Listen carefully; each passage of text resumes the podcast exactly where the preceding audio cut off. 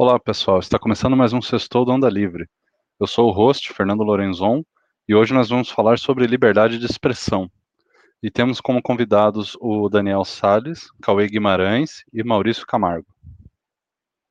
Na opinião de vocês, o STF está promovendo alguma censura? Porque é isso que o pessoal aí bolsonarista está alegando nas manifestações e nas críticas do STF, até no, no pedido de impeachment do Alexandre de Moraes e, e tudo mais, que ele está acabando com o Brasil por causa de uma suposta censura aí que está sendo promovida diante do pessoal que propaga notícias falsas e tudo mais dos sites bolsonaristas e até de pessoas é, é, que têm feito críticas aí nas redes sociais. Eu queria a opinião de cada um. Então, pode começar, Cauê. É, eu acho que é, até a gente já conversou isso em off outras vezes, mas eu acho que é, tem que ter um limite. Existe um limite. Se você deixar solto, é, e a gente vai para aquele lado da liberdade individual, é, deve, as pessoas deveriam ter liberdade com responsabilidade, mas elas não têm. Então, a partir do momento que se deixa solto e não coloca nenhuma regra, vira um caos. E o que e é o que a gente vê. Ah, mas você tem o direito, se você foi acusado, de você entrar na justiça. Pessoal, vamos, vamos refletir um pouquinho. Vamos pegar o exemplo do João Moedo na campanha de 2018. É, o, o, o, grupo bolsonarista chamava ele de pedófilo, chamava ele de maconheiro, chamava ele de abortista, e uma série de, de, de termos pejorativos, e não era uma pessoa, eram milhares, centenas, dezenas, milhares. Como que você vai processar uma a uma? Ó, vou pegar aqui o, a foto do, do primeiro rapaz no Twitter que me chamou de, de pedófilo. E, e às vezes você nem sabe. Pega e espalha isso em grupos de WhatsApp, em grupos é, de Instagram, Facebook e por aí vai. Então eu acho que tem que ter um limite. Eu acho que a turma do Bolsonaro passou muito, mas muito do limite. Eu acho que os petistas já, já haviam passado, mas o grupo bolsonarista foi muito além é, nessa propagação de, de, é, de mentiras é, contra opositores políticos e pessoas que eles não gostam. Então, é, esse é um ponto é, que me incomoda. E aí, a gente vai no segundo item, ainda dentro desse tema. É, o STF, ele está ele tá assumindo uma posição porque as outras, os outros é, poderes não estão fazendo. Se o, o, poder legislativo, que são os parlamentares, tivessem pautado alguma regra para esse tipo de situação, o STF não, não interviria. Então, eu acho que na, na ausência de, de alguma ação, sempre alguém, algum poder, alguma pessoa, alguém vai, vai assumir esse. Não existe vácuo político, alguém vai assumir essa posição. E é mais ou menos nessa linha que eu acho que o STF tem, tem feito, tem agido. Se ninguém faz nada, eu, STF, vou fazer. Não quer dizer que eu concorde. É, com 100%, eu acho que, por exemplo, se a gente pegar a Lava Jato um pouquinho, a Lava Jato teve abuso, é, teve excessos, mas a, era a única forma de você prender os bandidos. Então, é, aonde eu quero chegar? Sempre quem estiver tomando a decisão vai, vai exagerar, exagerar um pouco, vai cometer um excesso aqui, um excesso a colar, mas de uma forma geral, de uma forma ampla, eu concordo com o STF. Tá, então na sua opinião não está havendo uma censura. Você acha que o STF está é, agindo num possível vácuo que de fato é uma coisa que que está dentro da lei e que o STF não está extrapolando. Posso concluir eu acho isso? Que, é, eu acho que ele extrapola em um ou outro item. Por exemplo, tem uma situação que o Alexandre de Moraes é o, é o juiz e ele que está mandando prender também. Então, assim, mas, mas se, se, quem deveria mandar prender não está prendendo, alguém tem que fazer esse papel. Eu acho que ele extrapola, mas dentro do. Como é que eu posso. Dentro do limite da razoabilidade. Certo. E você, Maurício, o que, que você acha disso? É, então, eu concordo com uma parte com o Cauê, porque é o que já vem acontecendo faz um tempo, né? O STF, por exemplo, quando fez com que o Eduardo Cunha perdesse o cargo, foi é, uma manobra de 11 a 0 e eu, eu lembro do Teori, na época, o ministro que faleceu, falando que seria algo que não, não, não tá no, no script, mas que era preciso fazer, porque é, o, corporativismo da Câmara dos Deputados é, deixavam ele, o Eduardo Cunha, tendo plenos poderes e fazendo manobras que não deixavam ele ser julgado, né? E essas coisas vêm acontecendo e é muito preocupante, na minha opinião, porque o judiciário é a última parte, né? Não tem é, como alguém é recorrer, né? O Supremo. E medidas que poderiam ter sido feitas pelo legislativo não são sendo feitas e acabam é, deixando o judiciário muitas vezes legislando em causa própria e sendo uma certa garantia de liberdade a, a esses desmandos aí do Bolsonaro. Mas eu sou muito preocupado, é, entendo que muitas vezes passa do limite, mas também é toda hora fazendo algo fora das quatro linhas, como é feito, uma hora vai, vai esticar a corda demais, como o pessoal bolsonarista diz. Mas é, essa liberdade de expressão é, é uma linha tênue, eu acredito que deva ter, é, porque a gente tem que ouvir as pessoas falar, mas quando, como o Cauê disse que o Amoedo na campanha foi imputado diversos crimes contra ele, eu acho que as pessoas deveriam ser punidas. Beleza. Daniel, qual a sua opinião? Bom, primeiro, a minha opinião é aquela pergunta que você fez, se nós estamos de alguma forma, se o STF de alguma forma está impondo uma censura na opinião de quem quer que seja. É, obviamente que não, porque uma censura é um controle prévio. E nós tivemos muito, é uma, essa foi uma medida muito adotada na, no período lá da ditadura militar, quando as pessoas entregavam previamente um conteúdo para passar pela avaliação de um censor e ele dizia se aquele conteúdo poderia ou não poderia ser publicado, veiculado, poderia ser disponibilizado, quer seja na forma de arte, na forma de ciência, ou até mesmo na forma de jornalismo. As pessoas estão confundindo é, censura com consequências dos atos que ele diz. Se uma pessoa vai e fala, o João Amoedo é um pedófilo, e ele é julgado por isso, ele não está sendo censurado a censura seria se ele, nós nem saberíamos da opinião daquela pessoa. Agora, quando você pega e tem a liberdade para, para expor o seu pensamento, você também tem que ter a, tem que estar, estar ciente que aquela, aquela livre expressão está sujeita à mesma Constituição que a garante. A, a, Constituição garante a liberdade de expressão lá no artigo 5 incisos 4 e 9 que são cláusulas, o artigo 5 é uma cláusula pétrea, lá com seus 78 incisos. Então, você tem a liberdade desde que você ande dentro das quatro linhas da Constituição, já que é uma expressão muito bem falada. Se você usa a sua liberdade de expressão e com ela você promove algum ato que fere a própria Constituição, quem vai julgar se aquilo pode ferir ou não é o judiciário em última instância, o próprio Supremo Tribunal Federal, de acordo com o artigo 102, já que ele é o guardião da Carta Magna. Portanto, não há, nós não estamos submetidos a qualquer tipo de censura e você não é livre. Você é livre, aliás, para expressar tudo quanto você quiser e tudo quanto nós temos visto é exatamente é isso nós, nós estamos sujeitos a uma série de pessoas dizendo tudo exatamente o que pensa. E lembrando um pouco da frase da, do Aires Brito, ex-ministro do Supremo Tribunal Federal, ele falava mais ou menos o seguinte, que a maior expressão, a liberdade de expressão é a maior expressão da nossa liberdade. Então nós temos que defendê-la em última instância, só que uma vez uma vez exercido esse direito, você tem que estar ciente que a mesma Constituição ela pode te enquadrar caso essa sua expressão cometa um crime. Por exemplo, não é aceitável que eu expresse a minha liberdade no país de, é, é, promovendo o racismo. Mas um exemplo muito claro. Se eu promover o racismo, eu vou promover porque eu sou livre para expressar o meu pensamento. Mas se o meu pensamento implica, implica em crime, eu serei responsabilizado por ele. Resumindo, nós não estamos vivendo sob censura, nós temos ampla liberdade de nos expressarmos e nós vivemos num Estado democrático de direito que temos que ser responsável por tudo aquilo que nós fazemos e dizemos. Então, eu acho que nós estamos vivendo dentro de uma normalidade democrática.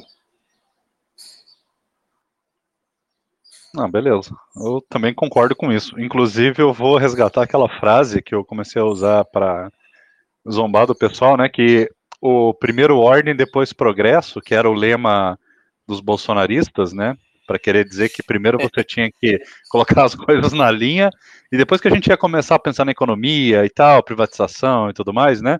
E a gente viu que foi uma besteira, né? Porque tá uma desordem e não tá tendo progresso, quer dizer, eles não estão conseguindo fazer nenhum nem outro. Aí eu adaptei, né? É primeiro liberdade, depois responsabilidade, né? Eles querem ter toda a liberdade do mundo, mas não querem se comprometer. E isso não é algo aceitável mesmo num sistema democrático que tem é, leis e instituições e tudo mais. Você tem que respeitar aquilo que você, é, digamos, concordou ou, ou assinou, principalmente se você é um político, né? Você concordou com aquele papel, com aquela sua posição antes de você entrar naquele cargo. É, se fosse até um cidadão comum, inclusive cidadão comum tem muita liberdade de expressão, na minha opinião. Quantas e quantas pessoas aí pelas redes sociais não falam coisas muito piores, ameaçam e, e falam que, que tem que matar, que tem que morrer, e não acontece nada. Mas a partir do momento que o cara é um deputado, aquilo vai repercutir mais, vai ter mais problema, você vai ser mais responsabilizado por aquilo. E, e daí dá a impressão que é uma perseguição, né? Mas se você for colocar montar uma tabelinha, né? De um lado, quantas falas irresponsáveis, criminosas foram de fato é, é, levadas adiante, foram julgadas e tal, quantas deixaram passar batido, você vê que, vou dizer aqui, ó, 95, 99% das falas desses políticos aí passaram batido, quer dizer, não tem como isso ser uma censura, né? Tá sendo um, a gente sabe que isso é tudo disfarce. Eu acho que nem eles acreditam em censura, né? Eles falam porque eles precisam criar um inimigo, né? A minha opinião é, é que é. o STF virou o inimigo ideal. É muito legal falar mal do STF, sabe? Porque os caras parecem o Darth Vader, é. eles são tudo vilão com capa preta. Não acha, Maurício? Não, exatamente. É, você me fez lembrar de uns grandes chavões que o pessoal vem utilizando. É economia a gente vê depois, é, fica em casa. O Brasil é, ele tem é, muitos, muitos utensílios para as pessoas, por exemplo, é, quer queira, quer não, é, o SUS é, ajuda bastante as pessoas, né? Que coisa que outros países não têm. Por exemplo, a pessoa é irresponsável com si próprio e acaba te, é, onerando o SUS com uma besteira que ela faça, que prejudique a sua própria vida. E outros países é, que estão em escala com maior nível de liberdade foram muito mais é, propositivos em coisas contra é, saídas, né? A Austrália, Nova Zelândia, por exemplo, estão um tempão é, fechada, não podendo entrar pessoas e ninguém vê falando lá que lá é ditadura, o comunismo está chegando é, outros líderes de direita, né? A gente vê o, o da Inglaterra, o Boris, é, colocou um tempão de quarentena. Aqui, esse pessoal dito libertário fica falando que existe esse trade-off que de maneira alguma existe. Quando a gente tem que poupar e, ganhar vidas, a gente tem que fazer. É, é, é algo que deveria ser a base, né, a vida.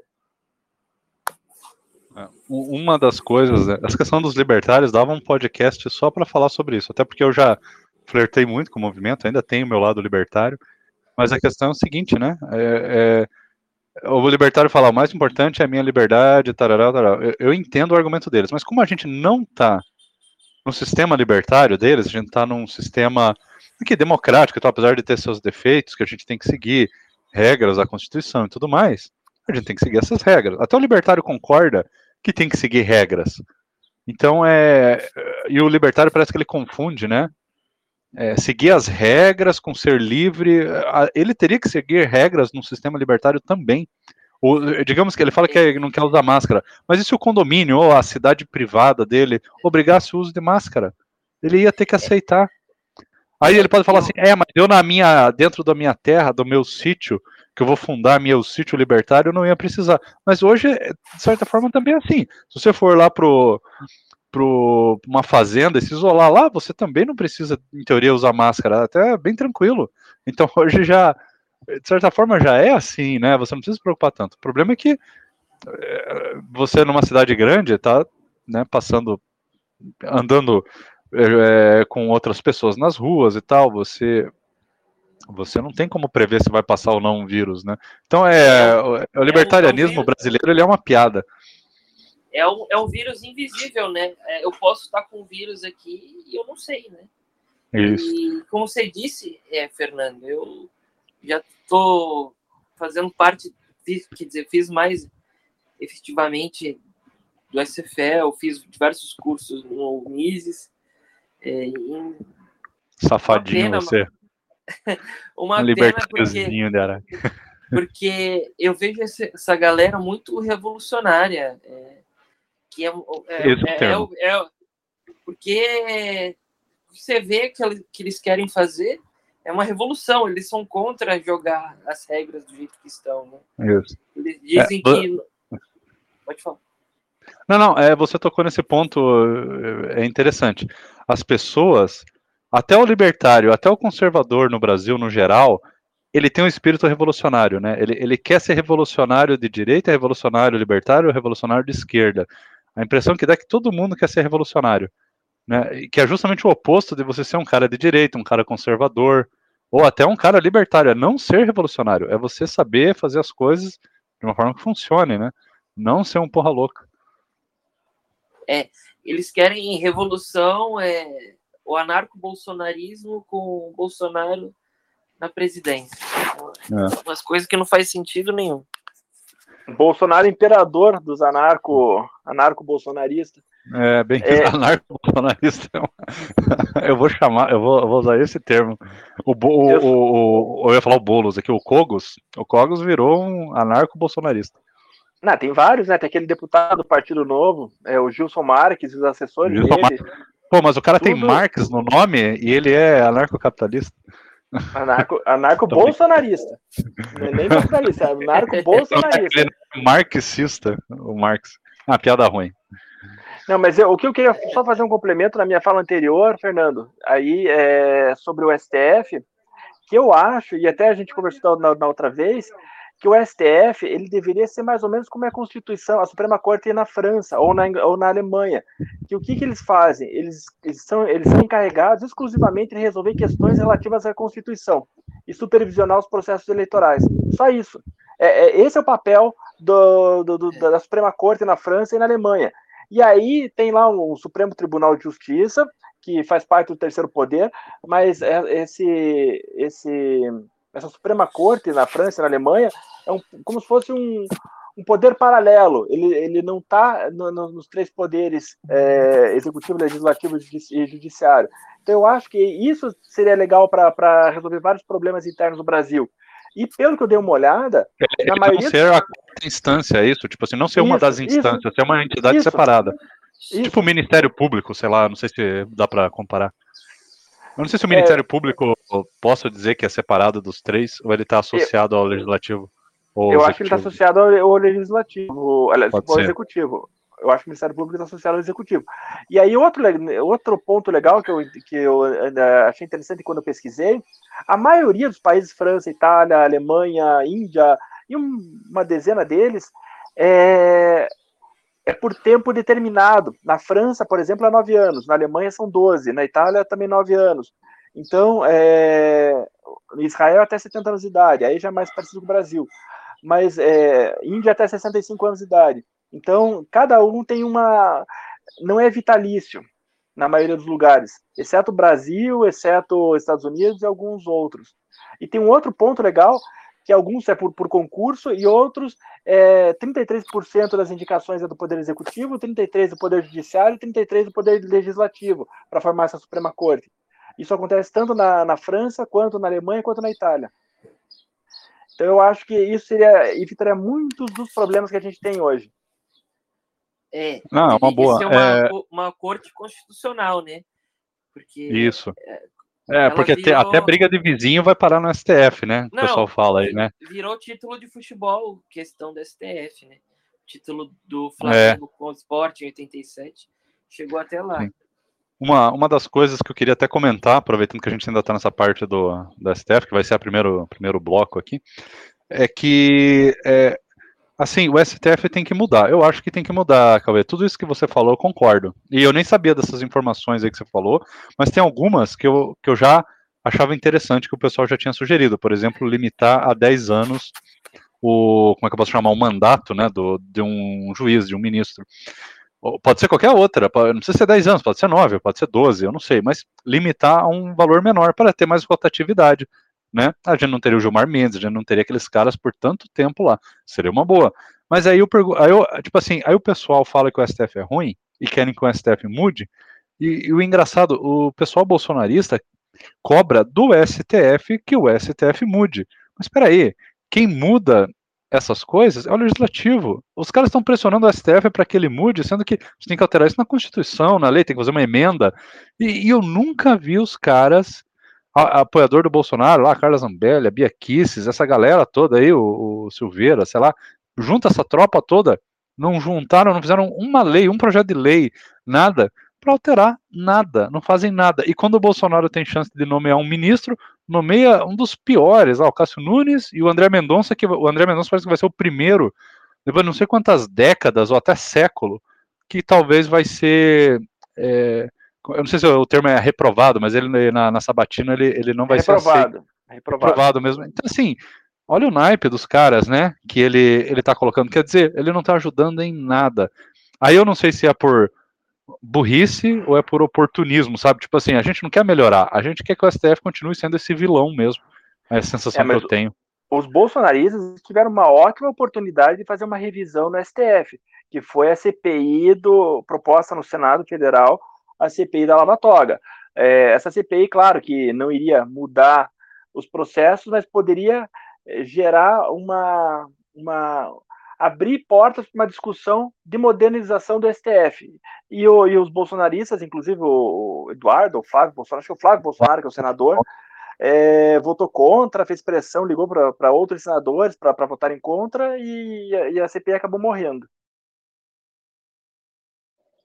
E só para fechar essa questão do STF, né, é, e voltando agora para a liberdade de expressão e a queixa dos bolsonaristas de que o processo das fake news, o processo do fim do mundo, alguma coisa assim, não sei bem o nome, ele é legal, a gente tem que lembrar que quando da abertura, ele foi aberto para censurar uma reportagem do antagonista que falava do Gilmar Toffoli, que era então presidente do Supremo Tribunal Federal o Gilmar Toffoli abriu, deliberou para o Alexandre de Moraes, tem um sorteio pré. Então, peraí, Gilmar Toffoli? Peraí, desculpa. O, Dias Toffoli ou Gilmar Mendes? Ah, tá, Dias Toffoli. Dias Toffoli era o presidente e deliberou para o Alexandre de Moraes, não deveria ser bem esse processo. Posteriormente, teve um julgamento lá para saber se era constitucional ou não essa abertura, e, e, e por 10 a 1 eles decidiram que era constitucional e a, a discussão morreu aí.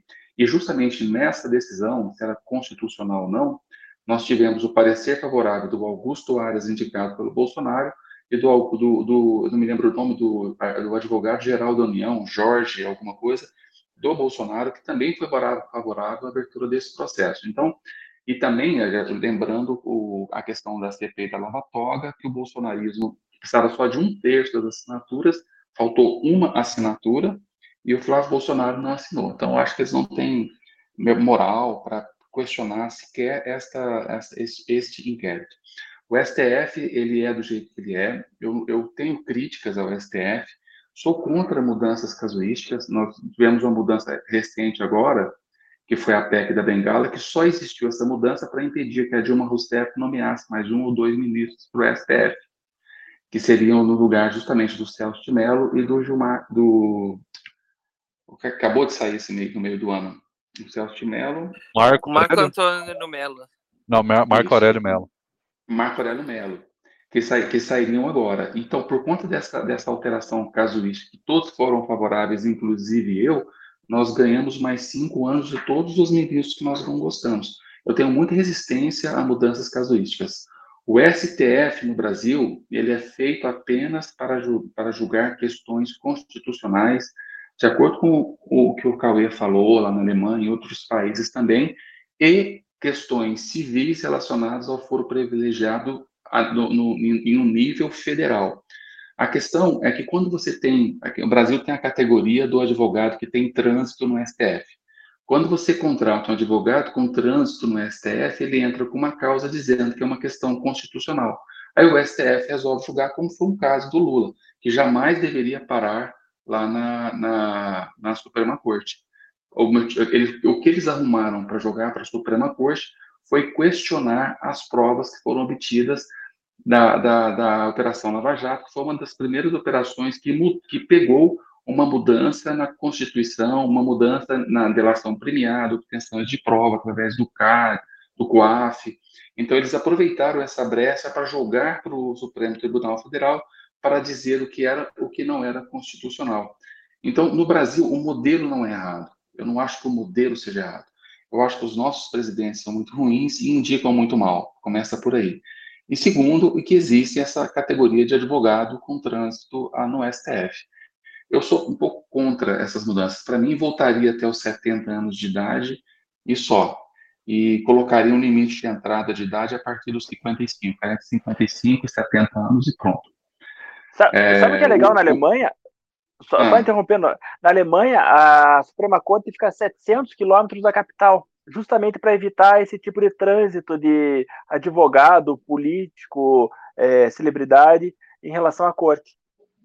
É, isso que acontece no Brasil é, é revoltante. Tem aquele cacai, né? Que entra de bermuda no Supremo Tribunal Federal. Quem já foi visitar o Supremo Tribunal Federal sabe que tem todo um rito para você entrar lá. Então, assim, é, eu, eu, eu, lamento bastante o que eles fizeram com a nossa Suprema Corte. Mas ainda assim é a nossa Suprema Corte. E eu queria, se você não se importasse, é, Fernando, voltar para a questão da liberdade de expressão. Tem uma coisa uma, na Constituição, porque assim, no final a gente tem que ficar preso à Constituição, afinal a gente vive, de acordo com o parágrafo 1 um Estado democrático de direito, então todas as nossas decisões que nós devemos ou não devemos fazer devem ser balizadas, devem ser balizadas pela Constituição Federal. Eu falei que tem dois artigos, dois incisos no artigo 5 que, que liberam a questão da liberdade de expressão. Ah, o artigo 4 é o que eu mais gosto, tem uma questão que as pessoas não prestam atenção, ele fala que é livre a manifestação do pensamento, mas o anonimato é vedado. Então, aquele monte de perfil anônimo que a gente vê em várias redes sociais, eles não têm a liberdade de expressão, de acordo com a Constituição Federal. Você pode falar o que você pensa, desde que você se apresente. Por quê? Porque você tem que responder por aquilo que você fala. E isso está no artigo, no inciso segundo do mesmo artigo quinto, que também é a cláusula pétrea. Nós somos livres em nossas ações desde que respeitemos as leis existentes. No Brasil, ou em qualquer lugar do mundo, não existe direito absoluto. Todos os direitos são relativos. Você não pode falar que há um direito absoluto você se expressar desde sabendo-se que a sua livre expressão pode causar um dano terceiro, a terceiros. E nós tivemos vários exemplos nesses últimos anos que a expressão é, ela produz danos. Em virtude disso, a pessoa que foi que, que se sente com que tenha sofrido algum dano, ela tem o seu direito também constitucional de exigir uma reparação daquele dano. Então, assim, você tem a liberdade, mas esse direito ele é relativizado quando você ofende ou causa algum mal para outra pessoa. E isso não pode ser encarado de uma maneira tão simples como as pessoas estão colocando. Eu posso falar o que eu quiser. Se você não, se eu falo o que eu quero e sou responsabilizado por ele, isso é censura. Então a gente tem camadas e camadas de erros de pessoas que não estão, primeiro que são idiotizadas, que nunca leram a Constituição, não têm noção de direito, não têm respeito às pessoas que convivem com você em sociedade. E por último, é, eu sou totalmente favorável que essa liberdade, a liberdade de expressão seja realmente real, mas que as pessoas tenham que responder por elas. E é importante agora que o STF, de uma vez por todas, para criar uma jurisprudência, possa julgar isso de maneira bem definitiva e aberta, porque o brasileiro parece que só aprende depois que o caso ganha notoriedade pública, e geralmente ganha notoriedade pública pelo Supremo Tribunal Federal. Beleza. Deixa eu só é, comentar que tá, a gente, eu queria puxar justamente essa discussão, né? Fake news versus liberdade de expressão. Então você já entrou no assunto. É, Cauê, você quer comentar alguma coisa? É, eu acho que eu queria abordar o tema do deputado que foi preso, o tal do. Daniel é, é Silveira. Daniel Silveira. É, Para mim, e aí, na época da prisão do deputado, houve muita discussão, muita gente dizia que é, ele estava é, sendo preso de forma autoritária, porque é, ele não tinha violado nenhum item da Constituição. Por outro lado, várias pessoas argumentaram que ele havia violado é, um determinado item da Constituição ao ameaçar é, os ministros do Supremo Tribunal Federal. E eu, eu, eu não sou jurista, não sou advogado, não li a Constituição, mas eu, eu vou pelo bom senso nesse caso específico. É, o que ele fez, o que esse rapaz fez, eu acho que ele passou muito do ponto. Uma coisa é você fazer uma crítica pontual a um ministro do STF ou à corte de uma forma geral, outra coisa é você incentivar, xingar, fazer vídeo, gritar.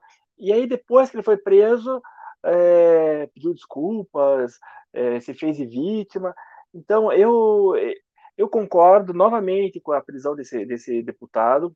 É, eu acho que, novamente, eu vou citar um, o Partido Novo é, na conversa. Os deputados do Partido Novo foram contrários à, à prisão do, do, do, rapaz, porque acharam que foi que, que ele tem liberdade de expressão, liberdade de falar o que ele quiser. Mas eu volto no ponto do bom senso. Até, até qual é o limite da liberdade? Você pode ofender a honra da pessoa, xingar, ameaçar, e isso. Então eu, eu, eu, eu, eu fico um pouco preso. É, eu, me, eu me considerava um liberal, hoje eu não, não me considero mais nada, porque situações pontuais como essa me fazem refletir sobre o, sobre o tema e eu, nesse caso específico, se, se ser liberal é ser contrário à prisão do deputado, então eu não sou liberal, porque eu acho que o deputado passou em muito do ponto.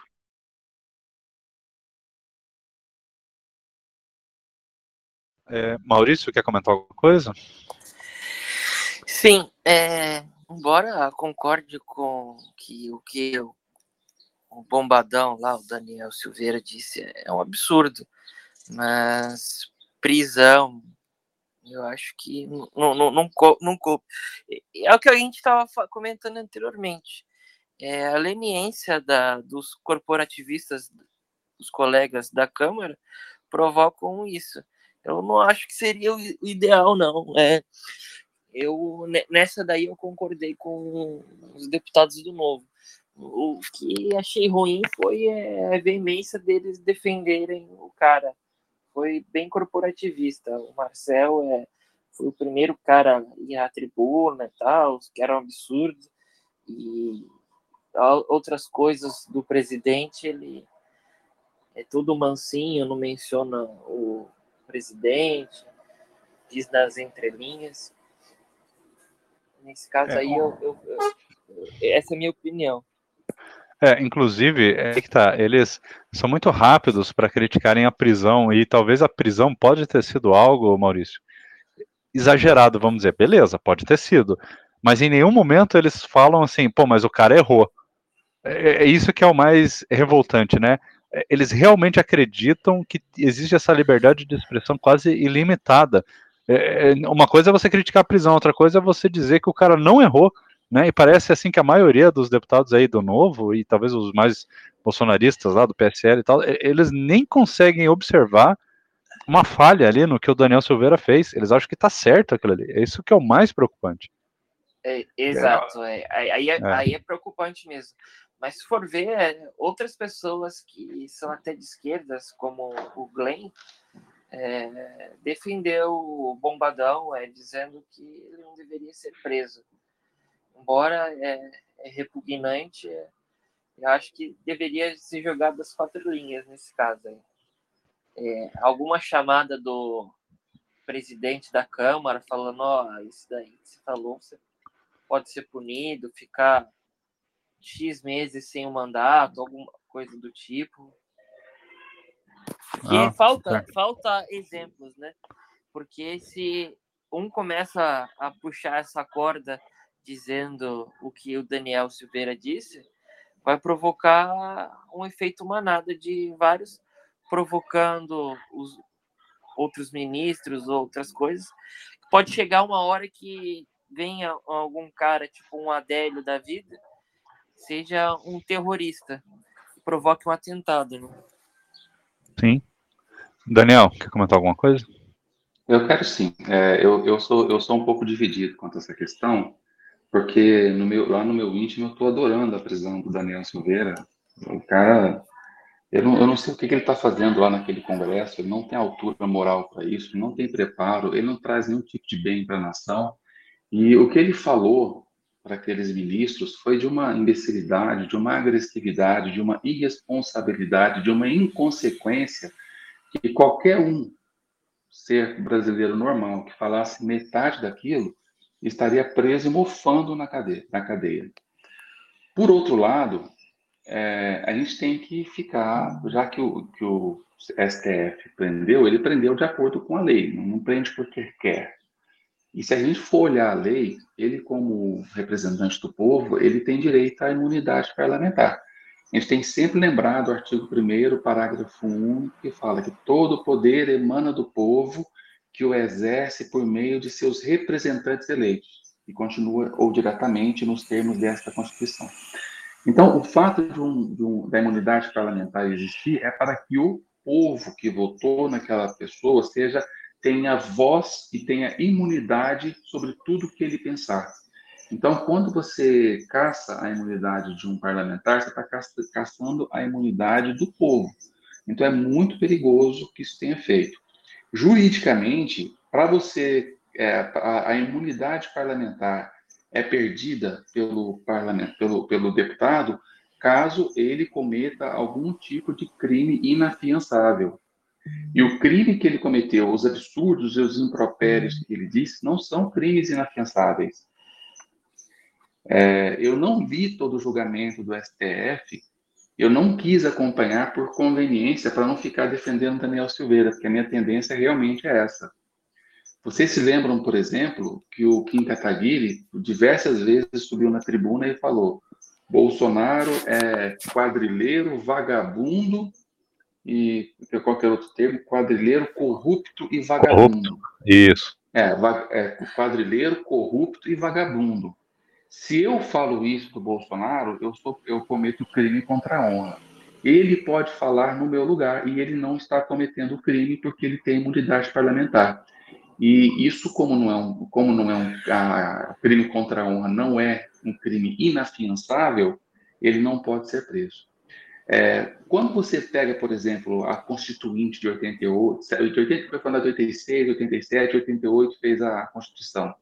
Você tem que entender também o espírito daqueles constituintes, qual é o espírito da lei. Eu tenho certeza que nenhum deles acreditava que existiria um deputado influenciado por uma série de hormônios que ele, que ele toma, porque ninguém fica daquele tamanho fazendo exercício físico. E tomando esses hormônios, você tem consequências também mentais, de cognição, de temperamento, que levasse ao ponto de falar tamanhos impropérios, porque existe uma liturgia do cargo que deve ser seguida. Então, o que nós vimos no, no caso do Daniel Silveira é que houve uma falha no artigo 53, que se deveria incluir, além dos crimes inafiançáveis, outros crimes também, que, que como o que o Daniel, os que o Daniel Silveira cometeu. Mas, de acordo com a Constituição, o que deveria acontecer com o deputado era ele ser julgado mais rápido na Comissão de Ética Parlamentar e ter seu mandato cassado. Então, eu acho que foram dois erros que foram cometidos. Primeiro, eu acho que a prisão realmente foi, foi errada. É, eu não vou concordar com o Marcel Van Hatten, porque o Marcel Van Hatten fez isso de, de maneira conveniente. Eu vou concordar com a Constituição. E eu acho que ele deveria ter sido caçado, porque sequer era previsto a existência de uma, de uma pessoa tão estapafúrdia na, no, no Congresso Nacional. Então, eu discordo da prisão, mas, olha, eu juro por Deus, lá no meu íntimo, eu adoro que esse, que esse bandido esteja preso.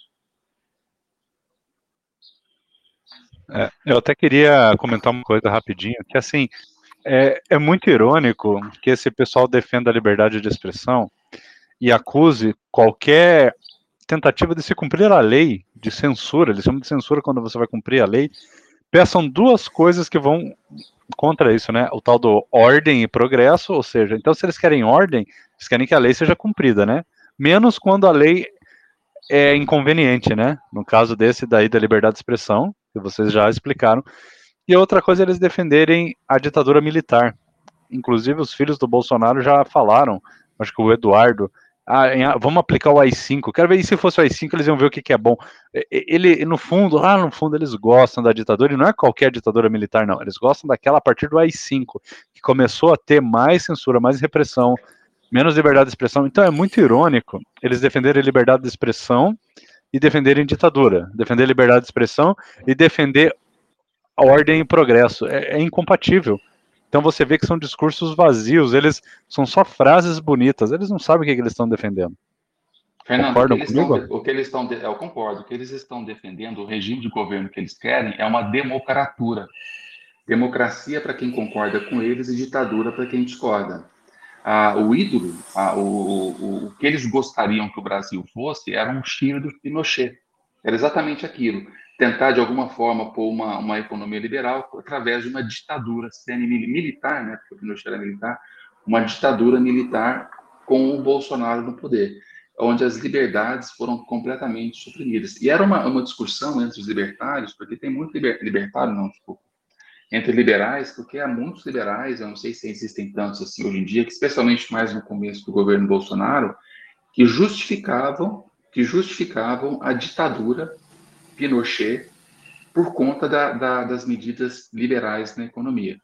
Mas foi, houve, por outro lado, uma restrição das liberdades individuais muito, muito grande. O Bolsonaro nunca se importou com liberdade nenhuma nunca se importou com liberdade individuais, nunca se importou com liberdade na economia. Ele se importa com o poder, poder supremo, poder na mão dele, e a menor e a maneira mais fácil de exercer esse poder. A liberdade foi um mote que ele arrumou para tentar de alguma forma unir, porque quem pode se dizer contra a liberdade? Alguns de nós, algum de nós aqui é contra a liberdade? Quer dizer, é, são mais aquelas cortinas de fumaça, aqueles inimigos invisíveis, porque não existe inimigo da liberdade no Brasil. Não tem. Quem é o inimigo da liberdade? A não ser o Bolsonaro. E justamente ele que se propõe a ser amigo da liberdade. Então, assim, eu concordo com você, o que o, o que o Bolsonaro queria mesmo era essa tal de democratura, que eu acho que se enterrou, se enterrou de vez, se deixou de vez, eu acho que foi de vez, não tem mais chance, apesar de eu acho que ele vai tentar novamente, mas porque é o Bolsonaro. Mas eu acho que a liberdade ele, ela vai sair fortalecida no final desse processo. Coisas serão, as questões serão melhores esclarecidas, os limites da liberdade. E a gente nem entrou no assunto do humor, tá?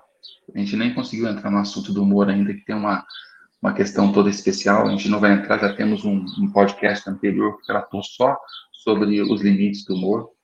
Mas é, é isso mesmo, Fernando.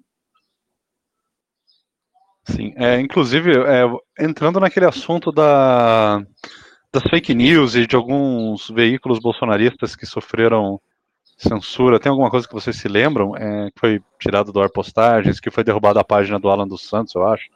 É, é, é essa nós, história. Nós vamos toda. ter que entrar, então nós vamos ter que entrar na questão da pandemia. Agora, eu acho que é um próximo tema importante, porque fala fake news que, e pandemia, que tiveram muitas, muitas postagens que foram derrubadas relacionadas a, a, a, questões de saúde que, eram contrárias ou contrárias, especialmente aquelas medidas de biossegurança, proteção com máscaras, é, distanciamento social, a questão das vacinas também.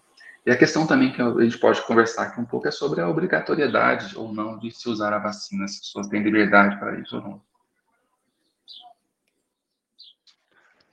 Então, é, querem comentar alguma coisa a respeito? Então, vamos lá. Eu, é, novamente, eu, eu, sou chato da roda hoje. É, eu sou totalmente favorável a tirar esse site do ar bolsonarista, tirar Alan dos Santos, tirar Bernardo Custer, proibir.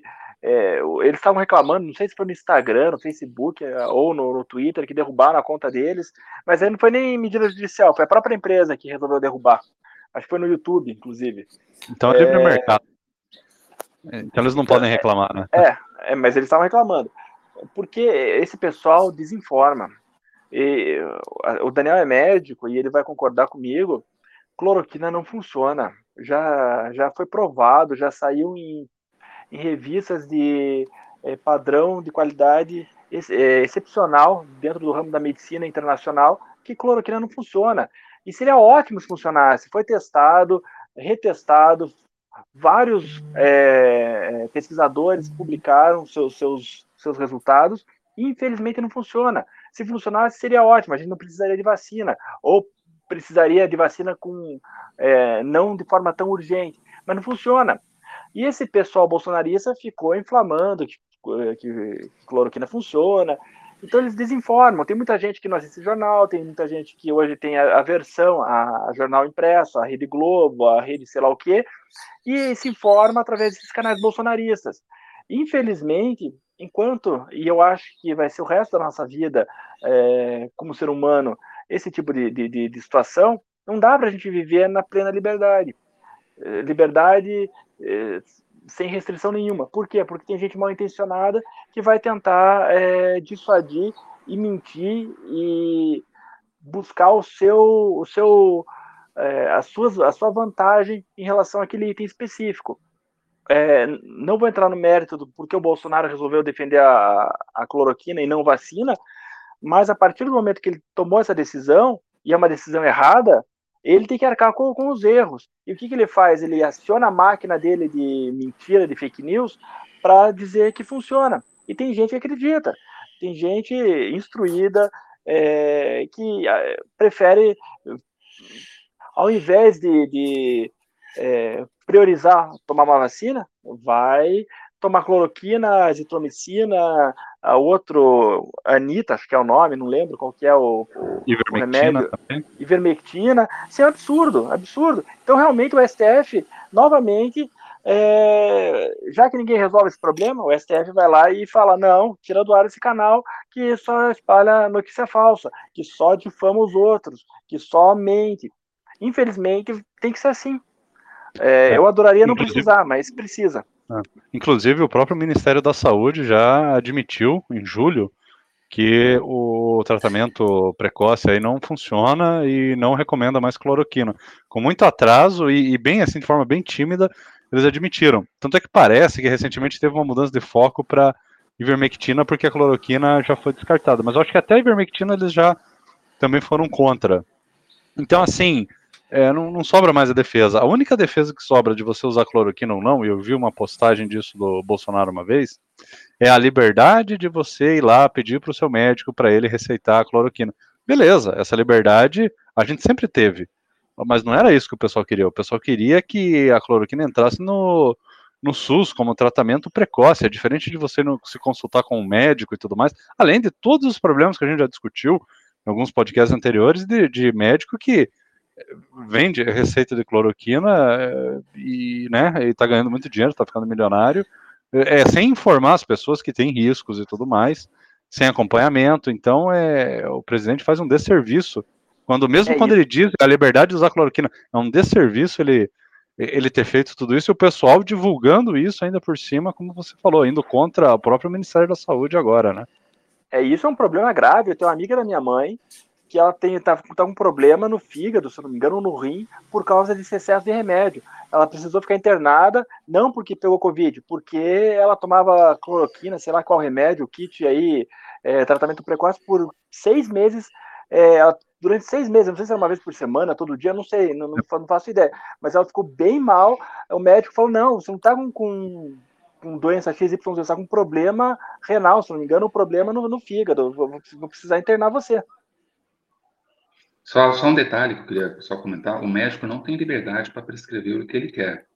Nenhum médico tem liberdade para prescrever um medicamento que sabidamente não funciona. Eu não posso prescrever, como médico, um veneno para o Cauê, porque isso é crime. E quando você pode, o médico tem a liberdade para prescrever em, determinado, em determinada doença, patologia, aqueles medicamentos que estão aprovados. Se eu tenho 10 opções, eu posso escolher qualquer um dos 10. O décimo primeiro que não existe, que não funciona, eu não tenho liberdade, porque eu jurei fazer isso e vou responder judicialmente caso eu faça. Então a gente Mas pode. Saber, é... uma, uma dessas pressões, então, da cloroquina, será que não foi isso? Então, é... Daniel, tentar fazer com que a, é, o conselho de medicina, eu não sei se daí quem é que pode tentar colocar cloroquina como um remédio é, é, é possível de ter. É, o Conselho de Medicina não é um órgão, um órgão técnico, é um órgão político. Ah, ele, okay. não, ele não determina nenhum tipo de norma. O que ele quer é ter o máximo de votos possível para aquela diretoria continuar perpetuando lá. Então é exatamente isso. E tem muito médico que está rachando de dinheiro de, de, de, de, tapear pessoas inocentes que foram enganadas por essas fake news. E tem gente que tá rachando, mas ganhando assim centenas de milhares. Agora já não tem tanto, né? Mas no começo tinham centenas de milhares por mês. Tem gente que ganhou dinheiro de uma vida em um ano e meio. Tem gente que ganhava 500 mil por mês só de consulta. Assim, é, é assim, picareta você tem em todas as áreas. Então, o médico que fez isso não tem outra, não tem outra, outra definição que não seja picaretagem, porque desconhecimento não pode, porque esse conhecimento sequer existia. Ele teve que inventar um conhecimento inexistente para poder prescrever algo que não funciona. É, realmente foi isso. Mas o que importa em relação à liberdade, que nós estamos discutindo em relação à pandemia, é se vocês concordam com a obrigatoriedade do, do de máscara, com a obrigatoriedade da vacina, daquele passaporte vacinal. O que vocês acham disso? Concordo totalmente, totalmente, porque a vacina, a máscara, é, o passaporte e por aí vai, são medidas de, de uma sociedade, é para o coletivo. Você não está pensando em você, Cauê, em você, Daniel, em você, Fernando, em você, Maurício. Você está pensando no coletivo. Se eu não tomar vacina e eu, e eu pegar o vírus e sair é, em, em, sociedade, for a um shopping, a um restaurante, eu posso contaminar várias outras pessoas porque eu decidi não tomar vacina. E essas, e essas pessoas não têm como me criminalizar porque elas não sabem quem que foi o, o vetor de transmissão. Se tivesse escrito na minha cara, estou, estou é, infectado, fique longe. Aí talvez essas pessoas pudessem me criminalizar judicialmente é, caso fossem é, é, infectadas. Como não é possível porque o vírus é invisível, infelizmente a gente precisa de medidas é, governamentais para poder. É, eu, queria, não, não queria usar essa palavra, mas eu vou ter que usar. Pessoas a seguirem certos protocolos. Então, usar máscara, tomar vacina. Quando você vai para a Austrália, meu irmão mora na Austrália faz cinco anos. Se eu for visitar ele, eu tenho que tomar, se não me engano, vacina contra malária. Se não me falha a memória. E a gente toma, e ninguém reclama. Então, por que e, e, por que, que eu acho que o passaporte da vacina é importante? Porque tem muito ignorante hoje é, que não quer tomar. O ignorante não quer tomar por causa de fake news, o ignorante não quer tomar porque ele acha que vão introduzir um chip dentro da vacina. Sabe assim, coisas absurdas que a gente tem que escutar em pleno século XXI que, que podem ser possíveis. Então, se existe gente ignorante que não quer tomar, então como que você resolve? Vai ter que obrigar, vai ter que criar passaporte. Infelizmente, é, quando a sociedade não é evoluída a ponto de, de, de conseguir entender medidas simples, básicas, é, até os Estados Unidos, que é uma sociedade teoricamente mais evoluída que a nossa, o Biden agora vai ter que obrigar é, empresas que têm mais de 100 funcionários a tomar vacina, porque, se eu não me engano, tem 60% a taxa de vacinação lá. Infelizmente, tem que ser assim. Ah, beleza, eu, eu também concordo, eu acho que tem que ser obrigatório, até porque a, o, o custo de você se vacinar, usar máscara e, e, e usar o passaporte da vacina e tudo mais, é, é, muito pequeno. Você não, não corre nenhum risco tomando vacina. Você não perde, perde o que? Duas horas do teu dia para tomar vacina. Você não, sabe, se fosse alguma coisa que de fato você está perdendo muito, né? Você poderia questionar alguma coisa e tal. Você não, não tá pagando do teu bolso. É diferente do governo obrigar você a fazer algo que precisa pagar do teu bolso. Não, cara, é de graça, é só ir lá e tomar. Então o custo é muito baixo e para um ganho muito grande em termos de sociedade. Então é tem que fazer o fato do vírus ser invisível também, não tem como você criminalizar. E isso é um argumento libertário que infelizmente os libertários não, não entendem o próprio argumento deles, né? Eles falam assim, ó, que você tem a liberdade de fazer o que você quiser, mas daí você tem que ser responsabilizado por aquilo. Então, você quer andar de ar, armado, e você quer, sei lá, andar sem cinto de segurança, você pode, mas daí, se acontecer alguma coisa, você é responsável por aquilo, de alguma forma. É, é assim que eles falam, né? Você invadiu minha propriedade privada e tal, você tem que pagar é, de alguma forma tudo mais. Mas no caso do, do, do vírus, é exatamente isso. Não tem como você saber se foi você que espalhou o vírus, você que transmitiu. É, então, como existe esse problema técnico aí, que tal todo mundo agir como se ela fosse o, vetor, como se ela fosse um possível, né, um eventual transmissor do vírus. Então todo mundo se cuida, porque o custo até disso é muito baixo. É você usar uma máscara e se vacinar é, é muito tranquilo. A gente não está falando de nada complicado. Então eu sou a favor e, eu acho que o brasileiro sempre foi a favor de vacina. Todos os filhos, é, aí qualquer pai sabe, você vai levar o filho na escolinha, tem que mostrar o, a, a caderneta lá de vacinação, tem que mostrar histórico de um monte de outras coisas. Então, já é assim. É, quem é contra isso, eu vejo, parece que é, é, gente jovem que não sabe que tem esses procedimentos já desde da vida toda aí. Eu acho que a gente é tão jovem que não sabe que tem esses esquemas. Que ele teve que se vacinar para frequentar uma escola. Ele nem sabe disso. Então, são pessoas desinformadas. É, é, o Brasil é tão favorável à vacina que até o Bolsonaro toma a vacina e não fica com vergonha. Isso. Inclusive o Eduardo Bolsonaro tirou foto se vacinando, é. postou, falou viva o presidente, viva a, o sistema que é dele, que, que, é dele, é, e óbvio que tudo ele tem que falar, né? Obrigado, presidente, pela vacina. Eu que choveu de gente nos comentários, né? Questionando, né? Você tá tomando essa vacina experimental? Você é louco? Quer dizer, olha o monstro que eles criaram, né? Em nenhum momento teve uma tentativa de esclarecer isso. Eles gostam que o povo se alimente dessas informações distorcidas, só que isso se volta contra eles, né? Tem uma questão que eu queria só colocar. Pode falar, Maurício. Mas teve ministro com vergonha de dizer que vacinou, né? Teve o Eduardo Ramos, Luiz Eduardo Ramos. Mas assim, tem uma, uma, uma questão que quando a gente fala desses tipos de liberdade e fala muito sobre liberalismo, e essa pandemia veio muito a calhar para a gente rever os nossos conceitos sobre liberalismo, quais são os limites da liberdade individual. E uma, uma, uma, uma frase que me marcou bastante de, do Mises, tá? Então, é, no livro, o li, livro Liberalismo, é, de Mises, ele fala que é preciso, abre aspas, é preciso estar numa posição para obrigar a pessoa que não respeita a vida, a saúde, a liberdade pessoal ou a propriedade privada dos oito outros a aceitar as regras da vida em sociedade. E muitos liberais têm a dificuldade de entender que ações que são maléficas a terceiros não podem ser livres.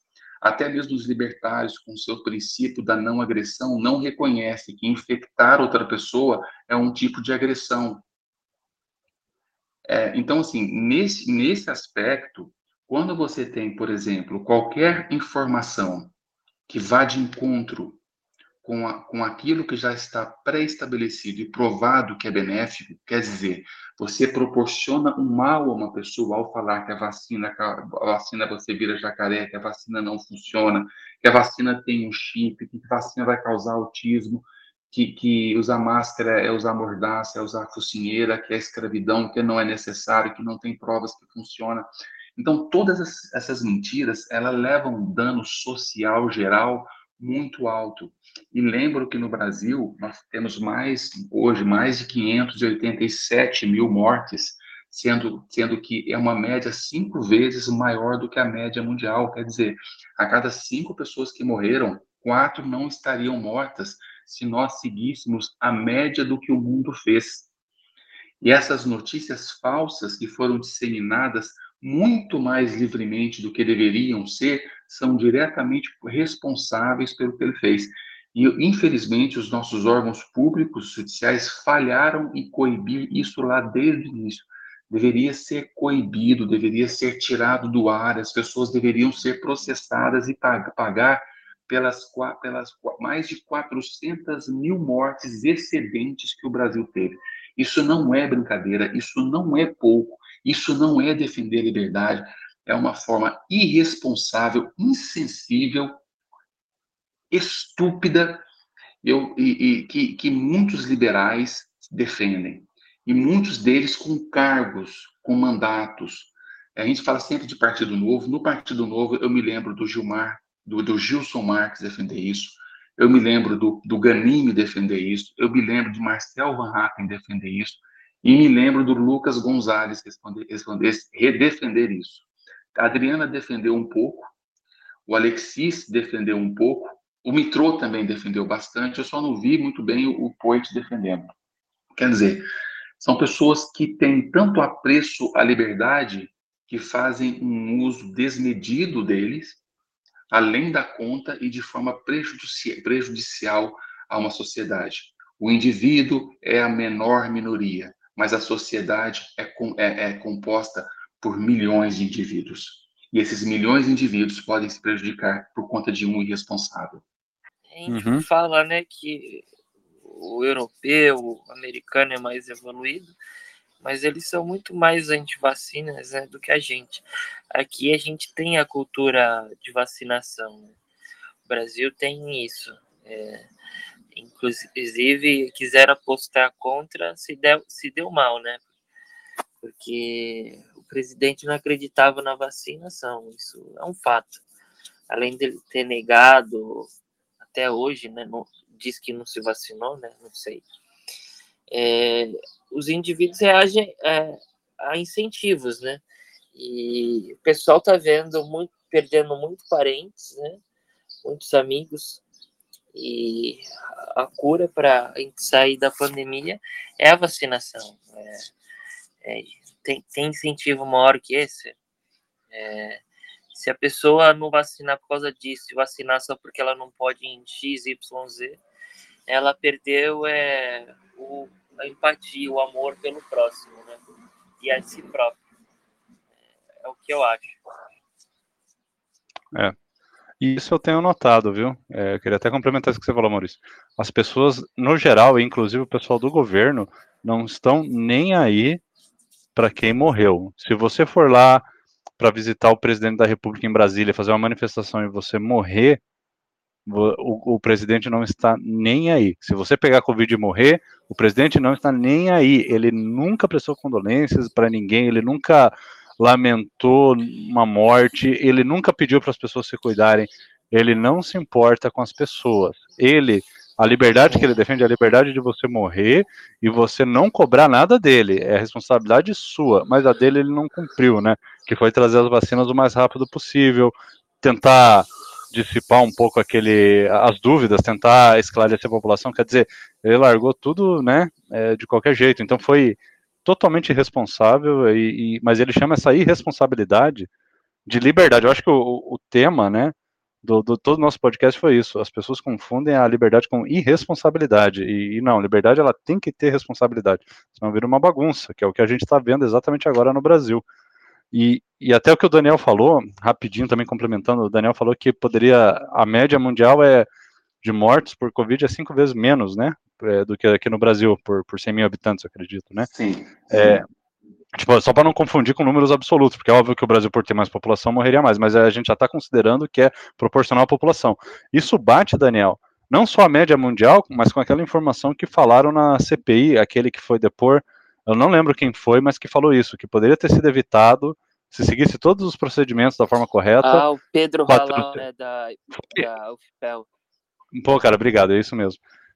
É, que poderia ter sido evitado 400 mil mortes. Quer dizer, são duas informações separadas que convergem. Então, para você ver como sim, é, esse número é, tem ainda mais, mais é, relevância, assim, mais força, né? Poderia ter sido evitado 400 mil mortes se a gente tivesse feito tudo do jeito mais correto possível. E não, não foi feito. É, eu queria e... só para terminar minha parte, Fernando, é, pegar um ponto ali do Daniel, que o Daniel falou é, que a pandemia serviu para a gente refletir um pouco sobre o que, o que é liberdade para nós. E para mim mudou muito. Eu era um liberal, quase um libertário, e a pandemia veio e jogou na minha cara que muita coisa que eu achava, e talvez vocês devam ter percebido agora pelo, pelo episódio, é, eu tive que, que me reinventar, eu tive que mudar. É, o Cauê de um ano, dois anos atrás, seria completamente favorável a pessoa não usar máscara, não usar vacina, nada.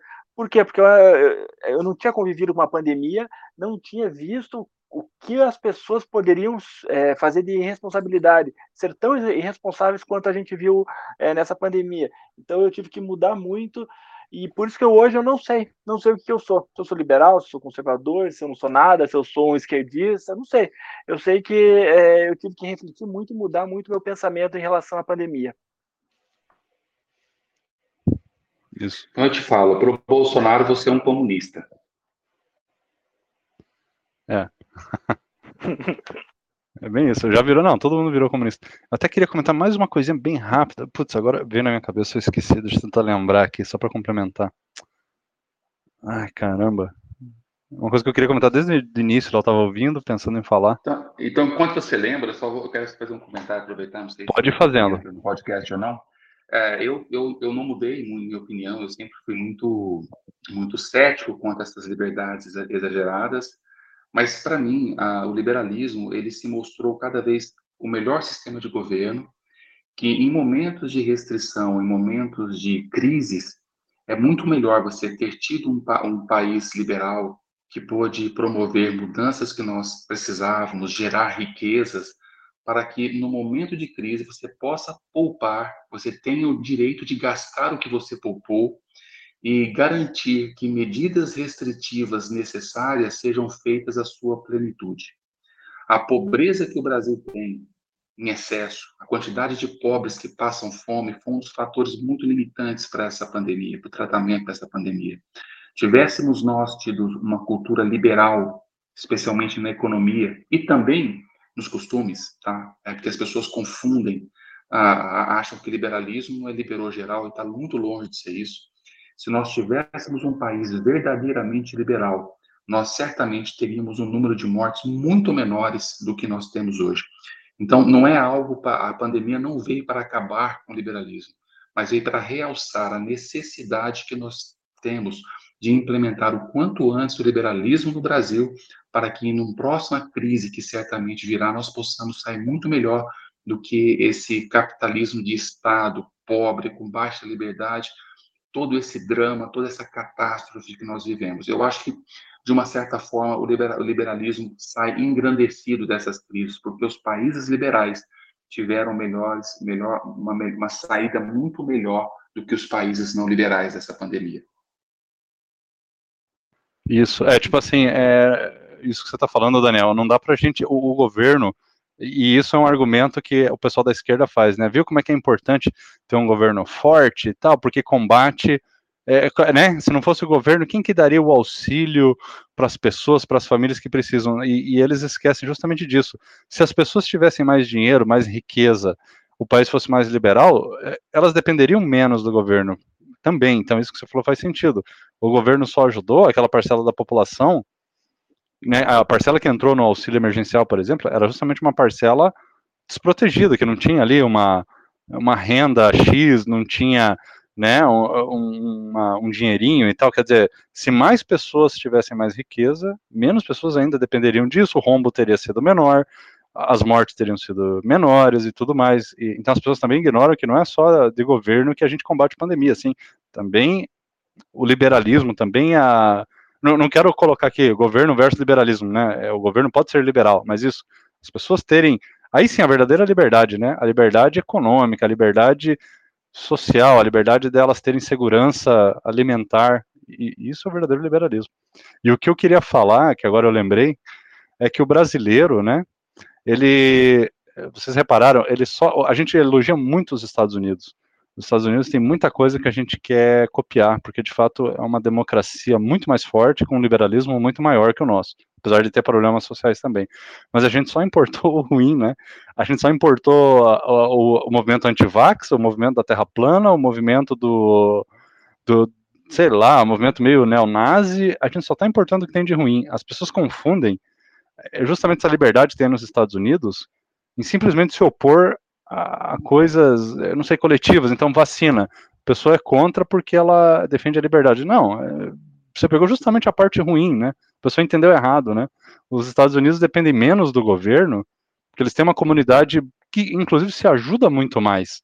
É, você vê um comércio local, isso a gente já explorou em uns podcasts anteriores aí de até de é, empreendedorismo, né?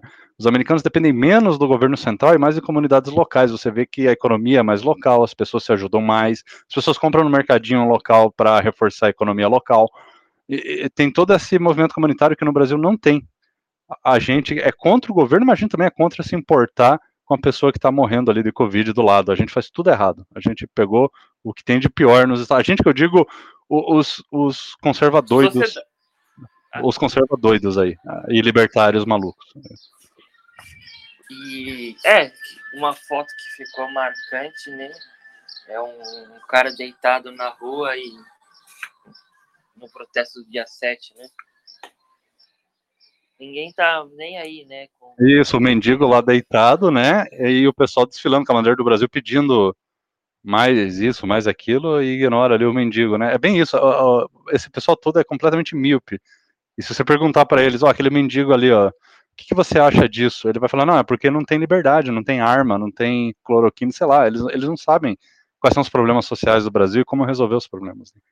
Culpa do Alexandre de Moraes. a culpa é do Dória. Lá em Brasília tem um mendigo, a culpa é do Dória. Então é isso, pessoal. Queria agradecer aos convidados e a gente se vê no próximo sextou. Falou. Até mais.